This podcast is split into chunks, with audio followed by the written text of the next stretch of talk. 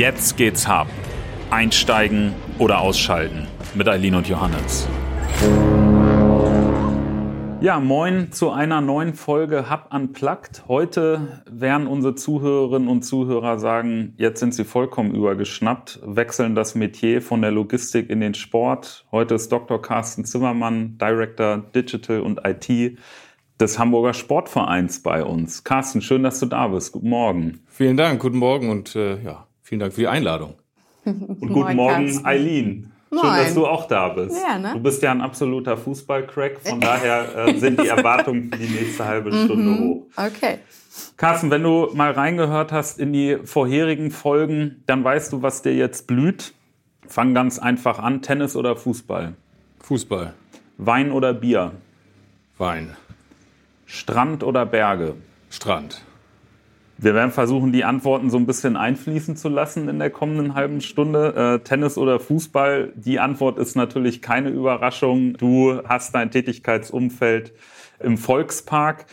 Wir wollen dich erstmal ein bisschen näher kennenlernen. Erzähl mal einen Schwank aus deinem Leben. Warst du schon immer großer Fußballfan und ist es ein Traum für dich wahr geworden, für den HSV zu arbeiten? Wie, wie ist so dein Lebensweg bis in den Volkspark?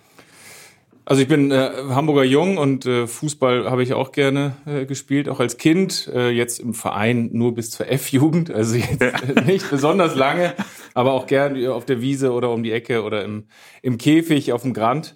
Das habe ich eigentlich immer gespielt. Ich habe es jetzt nie so intensiv verfolgt, also wirklich das, äh, die, wir haben ja wirklich auch Hardcore-Fans, äh, die gerade in der Nordtribüne stehen, wo Fußball und auch der HSV der Mittelpunkt von vielen Dingen ist oder auch das Highlight der Woche.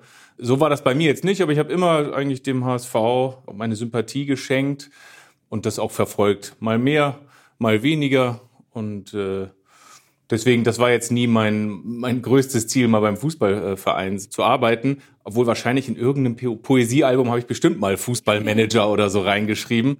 Das mag gerne, gerne sein.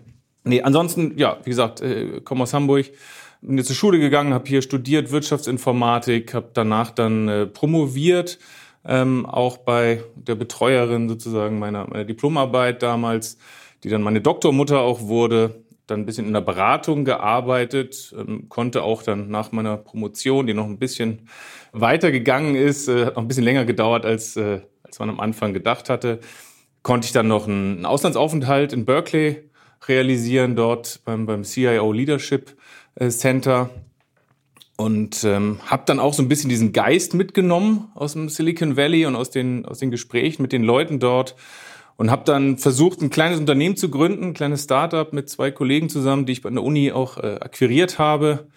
Wir wollten Software entwickeln für digitale Transformationsentscheider, haben das auch getan, hatten ein paar Projekte, ein paar coole Ideen auch umgesetzt. Vieles war auch so aus der Forschung heraus, haben wir Lücken gesehen, wo man was machen kann. Das Problem war, ich war dann irgendwie der, der Produkttyp und die anderen beiden waren mehr so die Entwickler beziehungsweise auch Kümmerer um viele Themen, aber ums Thema Finanzen hat sich keiner so richtig gekümmert. Deswegen ist uns irgendwann das Geld ausgegangen. Also wir hatten einen, Förder, einen Fördertopf und äh, auch ein paar Projekte, aber das hat dann eigentlich nicht gereicht, um den Lebensunterhalt davon zu bestreiten. Und äh, dann ist eine Anschlussfinanzierung nicht gekommen, das andere Projekt wurde nicht verlängert. So, und dann standen wir halt vor der Entscheidung zu sagen, machen wir jetzt Bodyleasing an irgendwelche Projekte, kommen aber mit dem Produkt dann auch nicht weiter. Oder suchen wir uns was Neues, weil man muss ehrlich sagen, gerade bei den beiden, die halt einen Entwicklungs-Background hatten, kamen jeden Tag die Headhunter-Anfragen, ob sie nicht was machen wollen. Ähm, und dann haben wir uns irgendwann äh, entschieden, okay, lass uns mal schauen, was, was geht so am Markt, ein bisschen abklopfen. Und habe ich die Ausschreibung gesehen, IT-Leiter beim HSV gesucht und dachte so, Mensch, das ist ja witzig. Das sollte man auf jeden Fall mal versuchen, zumindest. Also das, das stelle ich mir lustig vor. Und dann hat es tatsächlich geklappt. Also das war schon, äh, glaube ich, auch ungewöhnlich. Ich glaube, ich wusste auch gar nicht so richtig, was mich alles erwartet. Denn man muss wirklich sagen, so ein, so ein Stadion ist einfach echt ein riesiges Stück Infrastruktur. Und ich bin jetzt gar nicht unbedingt der Infrastruktur- und Rechenzentrum-Typ, aber das ist eine große Herausforderung.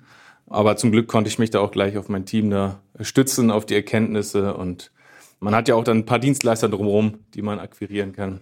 Und so bin ich dann beim HSV gelandet.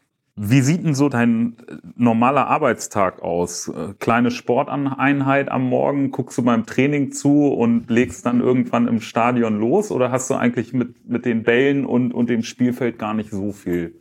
Ich habe tatsächlich mit den Spielern auf jeden Fall nichts zu tun, muss man ehrlich sagen. Also ich sehe die, ja, wenn sie, wenn sie ankommen zum Training oder auch wenn sie mal zwischendurch äh, irgendwie ein bisschen über den Parkplatz laufen, aber das, das war's dann eigentlich schon mit dem Kontakt mit den Spielern.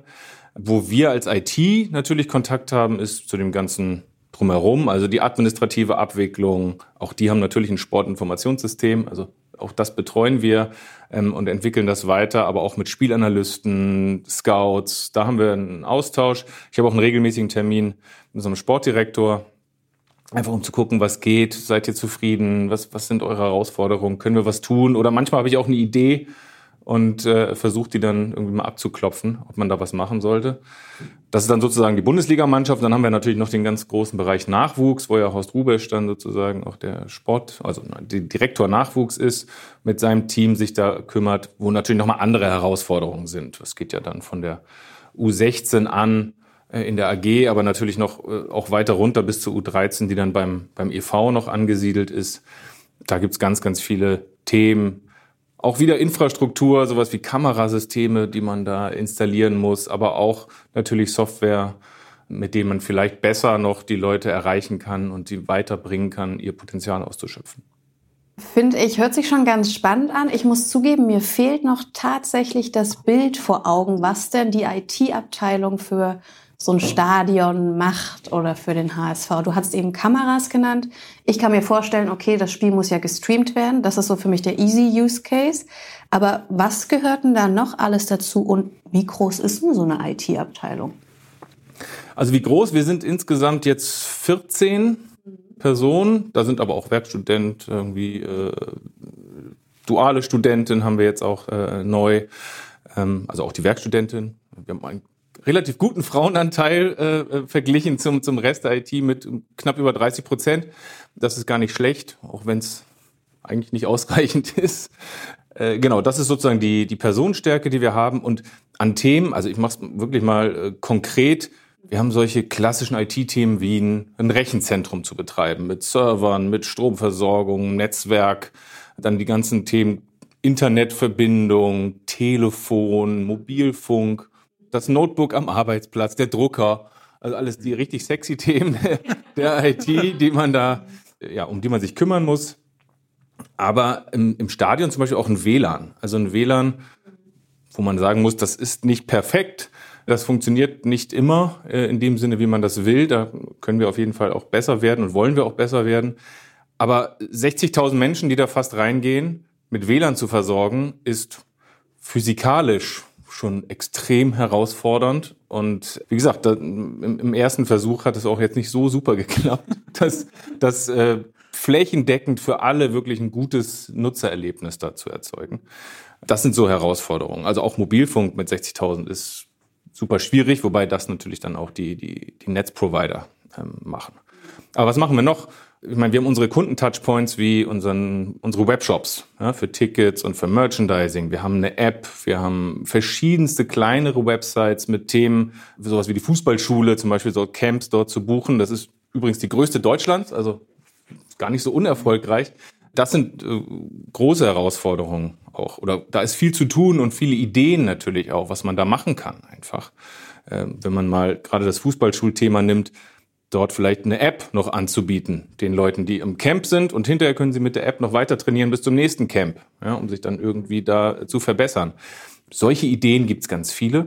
Und dann gibt's noch mal extra den ganzen Bereich Sport, also sportwissenschaftlich, äh, wie heißt das, äh, Trainingslehre, also Trainingsunterstützung, äh, Athletik, aber auch zur Spielanalyse, ja, diese Videos zu, zu schneiden, zu taggen, auszuwerten. Ähm, auch da ist ganz viel zu tun und auch da unterstützt dann die IT. Und das darf man überhaupt nicht vergessen, wir haben natürlich noch diesen ganzen Wust an ERP, also Buchhaltung, ja, Personalwesen. Das darf man nicht vernachlässigen, das ist auch relativ aufwendig am Ende, gerade weil wir so viele verschiedene Geschäftsmodelle haben, die irgendwie am Ende alle buchhalterisch vernünftig abgebildet werden müssen. Also wir haben schon ein paar äh, seltsame Geschäftsmodelle, glaube ich, wo man nicht als erstes denkt beim, beim Sportverein. Ja, sowas wie, wir haben eine, eine eigene Anleihe, ja, also ein Finanzprodukt an den Markt gebracht und selbst abgewickelt. Ja, die Anleihe haben viele mitbekommen, aber dass wir das selbst abgewickelt haben in unserem System, äh, das weiß man nicht. Wir haben auch mal eine Zeit lang Consulting gemacht für andere Vereine, in China zum Beispiel, in Shanghai, der, der Partnerstadt, ja. SIPG, die dann auch irgendwann Meister geworden sind. Also haben wir vielleicht sogar was, was gut wer, gemacht. Wer hat da wen gecoacht, frage ich mich jetzt. Also, und ich glaube, das ist auch so das Besondere, also diese Vielzahl an Geschäftsmodellen. Ne? Wir haben auch noch Konzerte und Drittveranstaltungen und ganz, ganz viele Dinge, die wir alle rund um dieses Event des Fußballs entwickelt haben, die entweder darauf aufbauen oder die halt bestimmte Fähigkeiten entwickelt haben, die man dann einem Drittmarkt zuführen kann. Und all das müssen wir irgendwie IT-mäßig unterstützen, weil wir halt nicht 10.000 Mitarbeiter haben, sondern am Ende nur irgendwie 230. Wenn man dann 23 Geschäftsmodelle hat, dann weiß man, wie viele Leute sich darum kümmern können. Das hört sich vielfältiger an, als ich auf jeden Fall gedacht habe. Respekt, würde ich mal sagen. Und auch spannend, wie vielfältig das ist vom Ticketing bis Merchandising bis Consulting bis, ne, also was alles instand gehalten werden muss. Jetzt heißt das, das ist ein Montags- bis Freitagsjob, weil viele Events ja tatsächlich auch so am Wochenende und so stattfinden. Das, äh, wie planbar ist so ein Job tatsächlich, gerade weil es ja auch um Events geht und Events ja nicht immer das Planbarste sind. Ne? Also ich glaube, für die Organisation ist das, äh, brauchen wir maximale Flexibilität. Also äh, auch, ich sag mal, in den Kernprozessen wie, äh, also unsere Mannschaft spielt immer am Wochenende fast. Ja? Also Samstag, Sonntag, Freitag, Montag, Abend, früher, jetzt nicht mehr zum Glück. Vielleicht ja irgendwann wieder Mittwoch, Donnerstag, äh, äh weiß man noch nicht. Aber äh, das heißt, da ist immer ein ganzer Tross unterwegs. Da sind auch dann äh, Zeugwarte, Busfahrer, aber auch unsere ganzen Journalisten, äh, die das begleiten auf Social Media und so weiter. Da gibt's keine wirklichen Arbeitszeiten, glaube ich, in dem Sinne. Und auch die Fußballschulcamps sind halt in den Ferien komplett. Da kann man dann keinen Urlaub vielleicht nehmen. Ähm, und unsere Veranstaltung, wenn jetzt jemand seine Weihnachtsfeier früher zumindest, im Moment geht's ja nicht, aber früher im Volksparkstadion gemacht hat, dann ist das auch Samstagabend bis irgendwie ganz früh oder spät in die Nacht hinein. Und dafür haben wir natürlich insgesamt in, in unseren Teams Leute, die das dann auch machen. Und gerade in der IT haben wir natürlich auch so einen Bereitschaftsdienst, Notfallnummer. Das heißt, wenn jemand sagt, ich habe gerade auf irgendeine blöde E-Mail gedrückt, dann muss man auch erreichbar sein, weil das dann am Ende Minuten sind, die da entscheiden. Jetzt meine letzte Frage, bevor ich Johannes noch mal weiter als Experten eher reingehen lasse in das Fußballthema. Wie habt ihr euch kennengelernt? Also was machst du hier im Digital Hub Logistics? Wie ist das gekommen? Was hat der Fußball und die IT mit der Logistik zu tun? Das könnt ihr gerne auch beide beantworten. Ich bin mir gar nicht so ganz sicher, aber ähm, also ich habe dieses Thema der, der Digital Hubs so ein bisschen verfolgt. Ja, als das damals ich weiß gar nicht, welcher Wirtschaftsminister das damals war, das kann Johannes wahrscheinlich besser sagen. Das fand ich eine gute Idee. Ja, und äh, dort zu sagen, okay, lass uns da ein paar Sachen bündeln, das ganze Thema Digitalisierung voranbringen, gerade auch damals so mit dem Startup. Das war ja eigentlich ganz gut, dass Leute das jetzt auf der Landkarte haben, sich drum kümmern müssen. Und deswegen, das habe ich nie so aus dem, aus dem Auge verloren. Und so als, als Standortinitiative fand ich das super interessant. Und ähm, wir kommen ja auch, glaube ich, noch drauf. Wir wollen jetzt bei uns im, im Team und im HSV auch ein bisschen in Richtung Zukunft denken. Äh, was kann man da alles umsetzen? Was kann man tun? Und dafür auch so eine kleine Werkstatt oder ein, ein Doc, haben wir es genannt, ein Future Doc machen, wo äh, mein Kollege sagt, äh, auch die Funken fliegen können, wo man Sachen ausprobiert. Und da versuchen wir halt gerade mit den Playern hier vor Ort, die schon da sind, die Erfahrungen haben, die auch die Connections haben, mit denen zusammenzuarbeiten. Also wir wollen da nicht irgendwas ganz Neues machen, sondern unsere Stärken in das bestehende Netzwerk einbringen. Und da äh, hat dann der Digital Hub Logistics sozusagen seinen Weg gefunden. Aber ich glaube, du hattest mir die erste Nachricht mal dann geschrieben, oder? Genau, Carsten. Ich habe tatsächlich den ersten Schritt gemacht, wenn du so willst. Zum Future Doc äh, kommen wir ja gleich auch nochmal. Der Hintergrund, warum ich Carsten ja auch während Corona mal angeschrieben hatte, ist ja die Tatsache, dass Logistik und digital hat oftmals ein Problem, Eileen. Okay. Und zwar, und zwar emotionalisiert es wenig. Es ist Logistik. Mhm, ja, ja. Du weißt, wir reden oft über Wertschätzung, wir reden oft darüber, wie kann man Logistik sexy machen. Mhm. Und es gibt kaum ein emotionaleres Thema als den Sport. In Deutschland natürlich den Fußball. Wir hatten schon jemanden hier, der, der große Musikfestivals organisiert, hat mal den Event Logistik trifft Musik. Ja, und da habe ich gedacht, mit Carsten möchte ich mich gern mal austauschen, äh, um herauszufinden. Und Carsten, Achtung, jetzt kommt die Frage Sport, Fußball und Digitalisierung, ja, plus die Emotionen, die das Ganze hat. Hast du deiner Zeit beim HSV mitbekommen, dass Leute eher für neue digitale Produkte und Ideen offen sind, wenn es mit Fußball in Verbindung steht? Dass ein junger Nachwuchstrainer sagt, hey, das coole IT-Tool für die Trainingsanalyse, das probiere ich einfach mal aus, weil es mir vielleicht einen Mehrwert bringt? Also diese Emotionalisierung von IT, die verspricht man sich oft. Ich glaube, in der Realität ist es dann häufig nicht unbedingt so, wie man sich das verspricht. Also vielleicht ein kleines Beispiel. Es gibt auch an der Uni schon ganz lange Roboterfußball. Ja, man denkt, okay, das ist doch auch, ja, das spielerisch und so weiter. Aber es interessiert am Ende doch ganz, ganz wenige irgendwie, was man da macht, weil es dann doch sehr schnell doch sehr technisch wird. Wie kann ich die Bildverarbeitung machen und so weiter. Das hat dann mit Fußball am Ende gar nicht mehr so viel zu tun.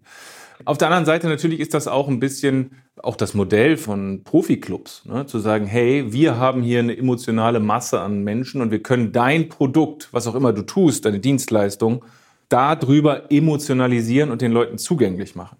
Ähm, und genau das versuchen wir natürlich dann auch ein bisschen mit diesem Future Doc zu machen. Ja? Also nicht immer gleich im Large Scale irgendwie Stadiongröße das zu machen, weil es dadurch immer häufig sehr komplex wird und schwierig und Genehmigungen und wie auch immer, sondern Sachen klein auch anzufangen. Und äh, ich meine, eine, äh, ein, ein Projekt, was wir da ja haben, ist, ähm, dass wir Drohnen benutzen, um unsere Rasenqualität zu prüfen. Ähm, Drohnen können für ganz viele Sachen eingesetzt werden, aber sozusagen diesen Einsatzzweck, hey, damit kann ich den Fußballrasen frühzeitig untersuchen, wie ist denn der Chlorophyllstand, wie ist die Düngung, was ist mit Feuchtigkeit, ähm, hat er genug Sonne und so weiter, das frühzeitig zu erkennen, da vielleicht sogar noch KI draufzusetzen, um zu sagen, hey, da habe ich ein Muster erkannt, da sollten wir mal eine genauere äh, Untersuchung machen, das könnte ein Pilzbefall sein. Das ist natürlich dann super anfassbar, weil irgendwie Rasen kennt jeder dann auch von zu Hause, wie schlecht das manchmal wächst. Die Herausforderung bei uns noch ein bisschen größer. Aber was da dann Technologie für einen tollen Impact eigentlich hat, weil diese Drohne einfach auf Knopfdruck jeden Tag das Gleiche macht und man dann tolle Daten hat, die man da analysieren kann. Genau das versuchen wir natürlich über sowas wie das Future Doc oder auch als, als HSV zu tun. Aber immer gelingen äh, äh tut das, glaube ich, nicht. Und ich könnte mir auch vorstellen, beim Thema Rasen ist das auch fein, weil das nicht so emotionales Produkt für den Fußballzuschauer vielleicht auch ist. Jetzt hätte ich gedacht, Fußball ist ja ein sehr traditionsreiches Thema. Vielleicht ist man mit Papa um Opa ins Stadion damals und da ging es noch um das echte Erlebnis. Wie sieht denn die Akzeptanz aus zu den ganzen digitalen und virtuellen Formaten? Ich denke jetzt gerade an Corona, man konnte nicht ins Stadion.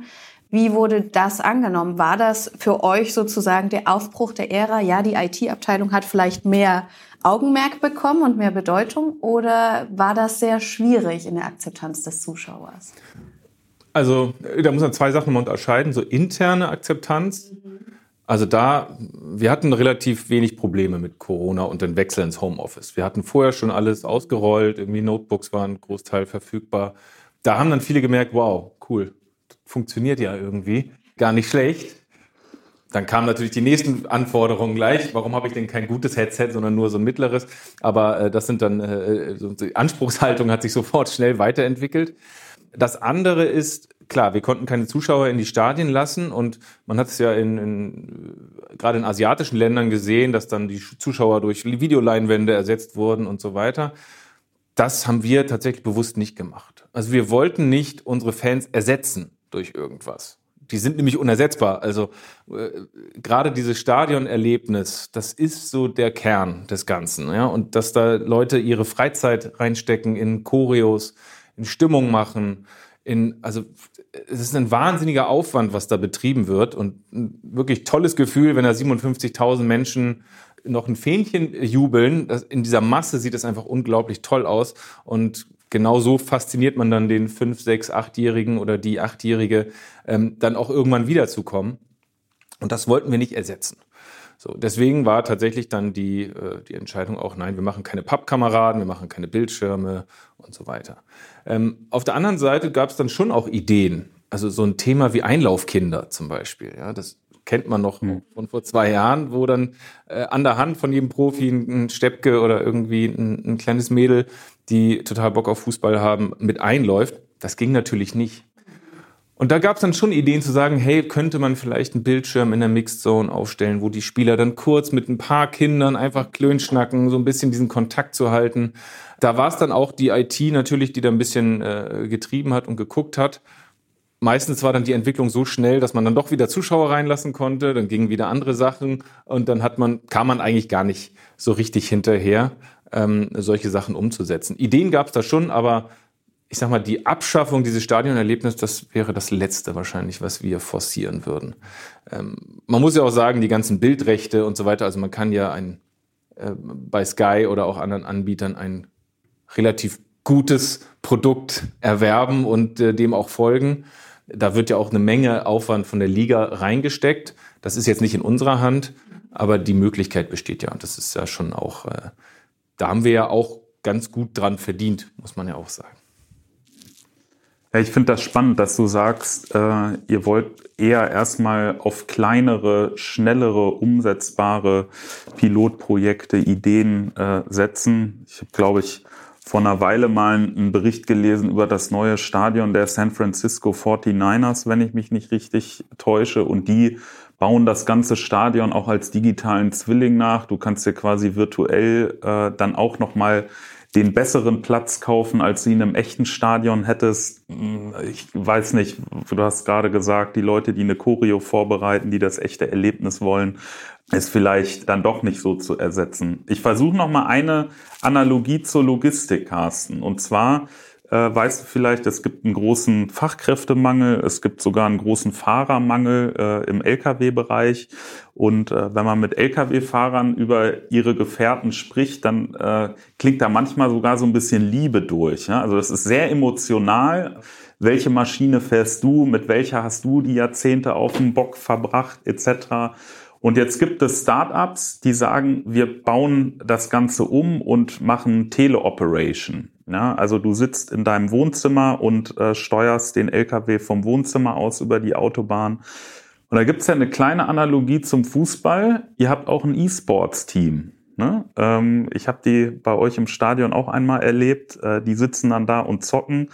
Und äh, ein paar Leute aus dem Nachwuchszentrum bei euch, die haben den Kopf geschüttelt und haben gesagt, das ist kein Sport. Wem stehst du denn näher? Der Live-Mannschaft oder eurem E-Sports-Team? Vielleicht ist es beim E-Sports ja einfacher, Meister zu werden. Ja, ich glaube, bei der letzten virtuellen Bundesliga hat Heidenheim den Titel geholt, also sollte okay. das möglich sein, ja. vielleicht auch mal Erfolg zu haben. Aber so einfach ist es auch nicht. Also sich einfach da hochzukaufen, ist auch nicht so leicht. Also ich würde sagen, ganz klar, E-Sports ist ein Sport. Das ist so unfassbar anstrengend. Und also auch diese Leistungsspitze, noch viel extremer als im, im, ich sag mal, im herkömmlichen körperlichen Sport. Die hast du halt mit 14, 15. Danach merkst du schon, wie deine Leistung abfällt und du keine Chance mehr hast, in der Weltspitze mitzuhalten. Also mit 18 beendest du deine Karriere quasi und gehst in Richtung Trainer. Ja, es ist tatsächlich so, dass da die äh, schon die Reflexe, Augen-Hand-Koordination schon nachlassen. Es gibt ein paar, die halten sich länger, aber äh, das sind dann so die Ausnahmetalente. Ja. Deswegen, das ist absolut ein Sport bin ich ganz sicher. Und man sieht ja auch die Zuschauerzahlen jetzt gerade, vielleicht nicht unbedingt bei dem FIFA, was wir sozusagen professionell machen, aber bei anderen Titeln unfassbare 300 Millionen Zuschauer irgendwie bei irgendwelchen Endturnieren. Also das ist ein Riesending, glaube ich. Das wird und bleibt, glaube ich, ein, äh, ein tolles Erlebnis für, für viele und gerade auch für dann jüngere Leute, die da vielleicht ein bisschen mehr noch Kontakt zu haben ich tatsächlich gucke mir jetzt nicht drei Stunden an, wie jemand StarCraft spielt. Ja, das habe ich früher irgendwie auch selber gespielt, aber jetzt dazu gucken, pff, nö, gibt's nicht. Aber es gibt so viele Menschen, die das wirklich tun, die begeistert äh, da dranhängen. Deswegen E-Sports äh, ist auf jeden Fall ein Sport und auch ein riesiges Geschäftsmodell und ein Feld äh, in der Zukunft. Jetzt habe ich aber schon fast deine Frage vergessen. ähm, warst, die Analogie war ja mit den ferngesteuerten LKWs, ja. Und deswegen, ich würde das gar nicht so als das eine löst das andere ab. Aber es ist natürlich schon eine Konkurrenz. Ja, jemand, der sonst früher eigentlich immer nur Fußball gucken konnte, weil es eigentlich das nur gab in der Sportschau oder auch in allen anderen Berichterstattungen, der kann heute bei Twitch stundenlang Dinge konsumieren, ohne auch nur einmal mit Fußball in Kontakt zu kommen. Insofern ist es schon eine Konkurrenz, aber ich glaube, es wird es nicht ablösen, weil dieser menschliche Aspekt beim Fußball, dieses Gewinnen, diese Emotion, der äh, Blut, Schweiß und Spucke auf dem Rasen, das hat schon eine ganz eigene Faszination, die es auch weiter weiter gibt. Aber man darf das, man darf die Leute nicht, nicht verlieren und nicht, nicht vernachlässigen. Man muss da auch was für tun. Carsten, dann noch mal so ein bisschen in die Glaskugel geschaut, aus deinem jetzigen Tätigkeitsblickfeld heraus. 13. Dezember, heute ist der 13. Dezember, aber nicht 2021, sondern 2031. Also in zehn Jahren. Wie digital ist das Stadionerlebnis im Volkspark und wie läuft ein Spiel ab? Wow, zehn Jahre? Also ich würde gar nicht so, erstmal so weit gehen. Wir haben ja schon 2024 die EM die Euro in Deutschland und auch Hamburg ist wieder äh, Standort des Ganzen und wir wollen da schon ganz vielen Besuchern aus anderen Ländern hier ein super digitales Erlebnis auch einfach bieten. Ja? Äh, unsere jetzigen Fans, wenn die kommen, dann kommen sie jede Woche oder relativ häufig, die kennen sich aus, aber wenn jetzt gerade dann Besucher vielleicht aus anderen Teilen Europas oder auch der Welt dann ja kommen, dann hilft schon mal der Weg vom Flughafen bis ins Stadion irgendwie die Leute zu entertainen, in das Thema hineinzubringen. Wie komme ich da hin? Was erwartet mich? Man kann überall digitale Touchpoints äh, einrichten. Gerade so mit Augmented Reality finde ich, kann man total tolle Sachen tun. Ja, Wer es kennt, den Weg von S-Bahn Stelling äh, bis ins Stadion, den dann mit Augmented Reality vielleicht anzureichern und schon mal zu zeigen, hey, heute spielt übrigens die Ukraine gegen äh, Portugal und das ist die Aufstellung und man geht dann sozusagen diesen Weg ab solche Sachen könnte ich mir total gut vorstellen. Ähm, Im Stadion selber, na klar, da muss irgendwie Connectivity da sein, also die Internetverbindung vernünftig sein. Auch Wegeführung, ja, das ist, glaube ich, ganz einfach. Digitale äh, Schilder, die einen informieren. Und dahinter liegt dann natürlich auch wieder das, das Thema Logistik. Also wie bringt man denn 57.000 Menschen dahin vernünftig und auch wieder weg? Wie bringt man genug Getränke, Essen, und auch das, was dann hinten rauskommt, sozusagen wieder, wieder weg. Also das ist auch eine logistische Herausforderung und das ist jetzt nicht etwas, was nur wir tun können, sondern das ist so eine Gesamtaufgabe für die Stadt Hamburg auch, die da auch involviert ist, äh, natürlich mit der UEFA zusammen, die dann auch der, der Mieter ja sind des Stadions also äh, die ganzen smarten Projekte, die man auch beim, beim ITS jetzt gesehen hat, ja, sowas wie, wie äh, Car2X-Kommunikation, dass man die Ampeln schon grün schaltet, dass man das vielleicht nicht nur für Busse hat, sondern auch für Shuttle-Services zum Beispiel, die sich dann auf solche Linien reinpacken können, dass man nicht überall Polizei hinstellen muss mit einer Kelle, sondern dass das ganz re relativ automatisiert passiert. Das sind Themen, die, die könnte ich mir schon 24 vorstellen. Auch was du gesagt hast, digitaler Zwilling des Stadions. Da kann man so viel machen. Man sieht den Zustand des Stadions, wo kommen die Leute rein, wo stehen sie gerade, was für eine äh, Konzentration an Aerosolen habe ich da, was für eine Temperatur, was ist mit äh, Vibration. Das hat man ja auch jetzt bei der Kühlbrandbrücke, glaube ich, gesehen, was man da alles machen kann. Und darauf dann auch wieder Services auch anzubieten für die Stadionbesucher. Das sind dann, glaube ich, die, die Themen. Wenn wir jetzt 20 31 sehen, dann bin ich mir relativ sicher, dass dieses ganze Hinbringen und Wegkommen vom Stadion ganz smooth und ohne Hindernisse abläuft, weil automatisierte Fahrzeuge einen schnell abstellen und dann wegfahren. Also es gibt gar nicht mehr diese Parkplatzproblematik oder dass tausend Leute müssen sich in eine Bahn zwängen, sondern man ganz entspannte Anreise. Man kann wahrscheinlich sich schon aufs Spiel vorbereiten. Vielleicht warten schon bestimmte Fanartikel, die man unbedingt haben möchte, auf einen. Und im Idealfall gibt es dann auch ein paar Anwendungen im Stadion, die die, die Fans dann nutzen können. Es gibt bestimmt welche, die wollen weiter nur das Spiel gucken, eine Wurst essen, Bier trinken. Aber vielleicht gibt es auch einige, die vielleicht nicht so gut sehen können, die sich dann schnell nochmal die Szene, die gerade eben auf dem Spielfeld war, schnell nochmal auf dem Handy angucken wollen. War das jetzt ein Foul oder nicht? War das ein Tor? Solche Dienstleistungen dann nochmal anzubringen, das, das wird auf jeden Fall, glaube ich, nach, nach vorne gehen. ohne diesen Charakter des Fußballs zu verändern. Weil Fußball ist ja ist ein Kulturding. Ne? Also das funktioniert in den Grundzügen genauso wie vor äh, 100 Jahren. Aber im Detail hat es sich natürlich massiv verändert. Sowohl der Rasen ist smart geworden, als auch die Laptop-Trainer sind da. Aber trotzdem die Einfachheit des Spiels nicht kaputt zu machen, das muss immer das Ziel sein. Aber dann können sich auch die Regeln und das Drumherum natürlich verändern und immer mit Technologieeinsatz nochmal äh, verbessert werden. Jetzt wäre meine Frage, die Vision und Ideen, die du im Kopf hast, ist das Kern des Future Docs? Kannst du noch mal sagen, was das ist, was für Suchfelder ihr vielleicht auch habt und wer Ideen entwickelt und äh, wie das überhaupt funktioniert? Mhm. Also im Idealfall ist dieses Future Doc so eine Art Plattform, wo verschiedene Gruppen, äh, Anspruchshalter, wie auch immer, äh, Freunde, Sympathisanten zusammenkommen können, um an einem Thema zu arbeiten. Und dieses Thema kann von überall herkommen.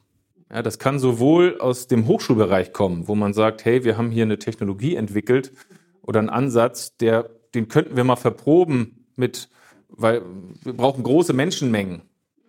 So, das könnten wir im Stadion mal machen. Und das Ergebnis davon könnte vielleicht einer eurer Partner äh, sagen wir mal, der Automobilpartner, der dann gerade vorherrscht, ja auch nutzen, weil der braucht ja auch genau diese Ergebnisse. Das wäre so ein Weg. Das andere ist, wir haben irgendeinen Bedarf oder eine Idee. Ja, jetzt gerade äh, in aller Munde irgendwie Metaverse zum Beispiel, wo wir gerne mal was machen wollen, was ausprobieren. Ja. Und da suchen wir uns dann vielleicht eine Startup äh, aus Hamburg, die dann da gerade eine Ideen haben und dann machen wir mal zusammen einen kleinen Case. Ähm, oder unsere Partner kommen und sagen, hey, wir würden gern was, unsere Technologie hier nochmal präsentieren. Ähm, wir haben zum Beispiel gerade äh, NXP, also ein Chiphersteller hier aus Hamburg auch als Partner gewonnen, die sagen, unsere Technologie sieht man nicht. Aber wir wollen die zeigen und wir wollen die Leute das, das äh, fühlbar machen mit denen. Und da schauen wir auch, was könnte man denn da für kleine Cases machen und schauen dann wieder mit Dienstleistern oder hier mit so einem Hub. Habt ihr jemanden? Könnte da was sein?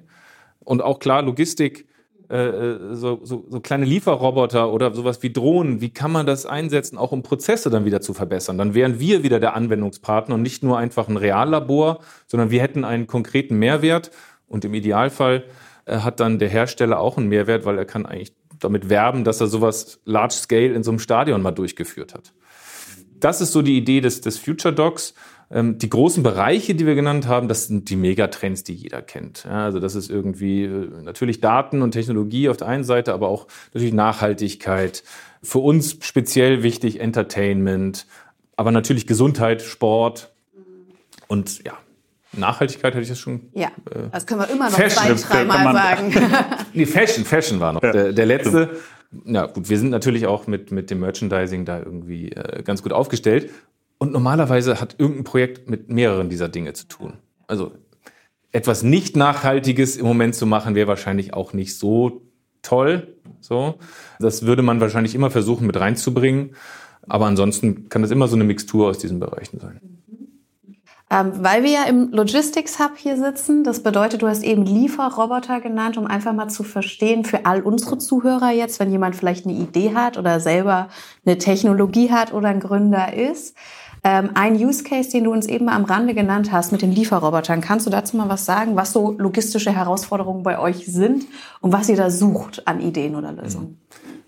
Ja, also neben der äh, Herausforderung 60.000 Menschen, also ein kleines Dorf irgendwie äh, an einen Ort hinzukriegen und dann wieder wegzukriegen, äh, haben wir natürlich auch Versorgungsthemen äh, während des Spiels, also gerade jetzt im, im Merchandising zum Beispiel, wo dann Verkaufsstellen wieder mit den verschiedenen Artikeln aufgefüllt werden müssen. So. Das ist jetzt nicht ganz so einfach in so einem Stadion. Da sind Türen, da sind Treppen, da sind auch Menschen. Tatsächlich zurzeit wird das äh, durch, durch Manpower gemacht. Ähm, und das ist aber tatsächlich ein klassisches Feld, wo man auf Roboter setzen könnte. Und äh, da gibt es die Idee, hey, lass uns das doch mal ausprobieren. Gerade wenn man vielleicht auch so ein bisschen Servicekräftemangel gerade hat, das sieht man auch in allen Restaurants und auch überall in Boutiquen, mhm. wo gerade Servicekräfte fehlen, ähm, weil die sich natürlich anderweitig orientiert haben in der, äh, in der Pandemie. Da kann dann so ein Roboter helfen, ja, solche Prozesse aufrechtzuerhalten, vielleicht sogar zu verbessern und auch den Kontakt mit solchen Lösungen dann auch nochmal herzustellen. Cool, das bedeutet das nächste Mal oder das allererste Mal, wenn ich bei euch im Stadion irgendwann sein werde, bestelle ich mir ein Bierchen und dann kommt der kleine Roboter und bringt mir das vorbei. Das ist mein Wunsch. Wann bekomme ich das Ticket? Eileen, ich würde sagen, wir gehen auf jeden Fall als Hub-Team vor 2024 mal gemeinsam ja. ins Stadion. Das könnte mhm. ja auch eine schöne, schöne Teambuilding-Maßnahme mhm. sein. Wir müssen ja nicht unten auf dem Rasen stehen, sondern suchen uns ein paar schöne Plätzchen aus und dann gucken wir mal, wie weit Carsten bis dahin mit, mhm. dem, mit dem Lieferroboter ist. Carsten, vielen Dank, dass du heute hier warst. Wir freuen uns sehr, das FutureDoc auch in Zukunft aus Hub-Seite mit ein bisschen Leben zu füllen und äh, freuen uns da auf, auf den zukünftigen Austausch. Normalerweise beende ich jede Hub Unplugged Folge mit einer Frage. Heute, sieh es mir nach, müssen es zwei sein. Die erste Frage, Prognose, 34. Spieltag, zweite Liga, Position des HSV.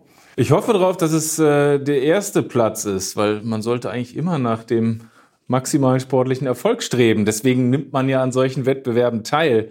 Versprechen kann ich es nicht. Da muss ganz viel dazukommen. Das, das ist eine enge Liga und man kann nicht so planen. Jeder kann da jeden schlagen, aber ähm, ja, ich hoffe, der erste Platz wird's. Wenn der zweite ist, ist auch noch okay. Der dritte wird hart. Und den vierten kennen wir schon, den brauchen wir nicht nochmal. Genau. Und hier kommt meine zweite Frage oder Bitte. Du beendest bitte diesen Satz und damit auch die Hub Unplugged Folge. Logistik ist für mich. Das Rückgrat unserer Wirtschaft, würde ich sagen. Carsten, dann hoffen wir auf ein weiterhin starkes Rückgrat und äh, dir alles Gute, guten Rutsch, sage ich schon mal, und wir sehen uns dann 2022 im Volkspark. Genau, danke Vielen Dank. dir.